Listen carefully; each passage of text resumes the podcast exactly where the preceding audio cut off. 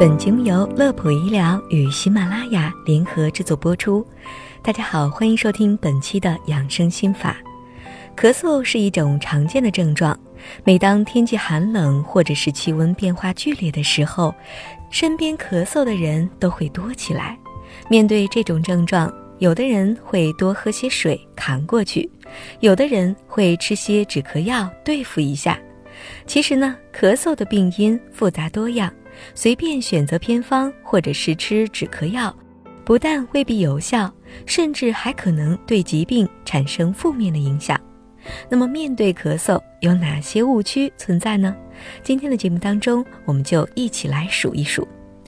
第一个误区：咳嗽就喝止咳糖浆。止咳糖浆的作用机理，要么是抑制你的咳嗽反射，要么是帮助你把痰液咳出来。抑制咳嗽反射的止咳糖浆又分成两种，一种是含有吗啡类生物碱及衍生物等，这类止咳糖浆长期服用会导致上瘾；而另外一种止咳糖浆的常见成分包括福尔可定、右美沙等，这些成分可能会导致头晕、嗜睡等。而另外一种帮助把痰液咳出来的药物成分，也可能会导致恶心、嗜睡，甚至头痛。所以止咳糖浆不宜多喝，一旦咳嗽症状消失，就要立马停药。第二个误区，听信网上的各种偏方。医生认为，盐蒸橙子或者是冰糖雪梨等网络流行的止咳偏方，有的确实有一定的基础原理，但治疗咳嗽的针对性不强，只能够作为辅助疗法。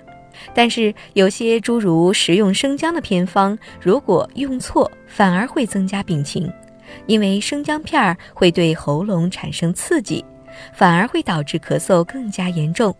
所以，不要一味地相信偏方，拖延了治疗，反而会得不偿失。第三个误区，也是最大的误区：咳嗽一定是病。答案是这样的：咳嗽是身体的一种保护性的反射性活动，就像是打喷嚏一样，是完全控制不住的。因为当身体里的咳嗽受到刺激时，会将信号传递给大脑里的咳嗽中枢。大脑再向身体发出信号，引发咳嗽。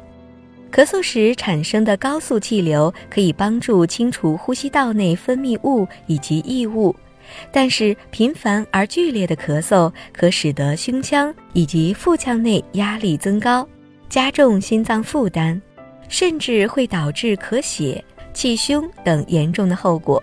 此时，咳嗽就进化成为一种病了。说了这几个对咳嗽常见的误区，希望对大家有所帮助。最后再次提醒大家一点：小的咳嗽背后可能会隐藏着许多大问题。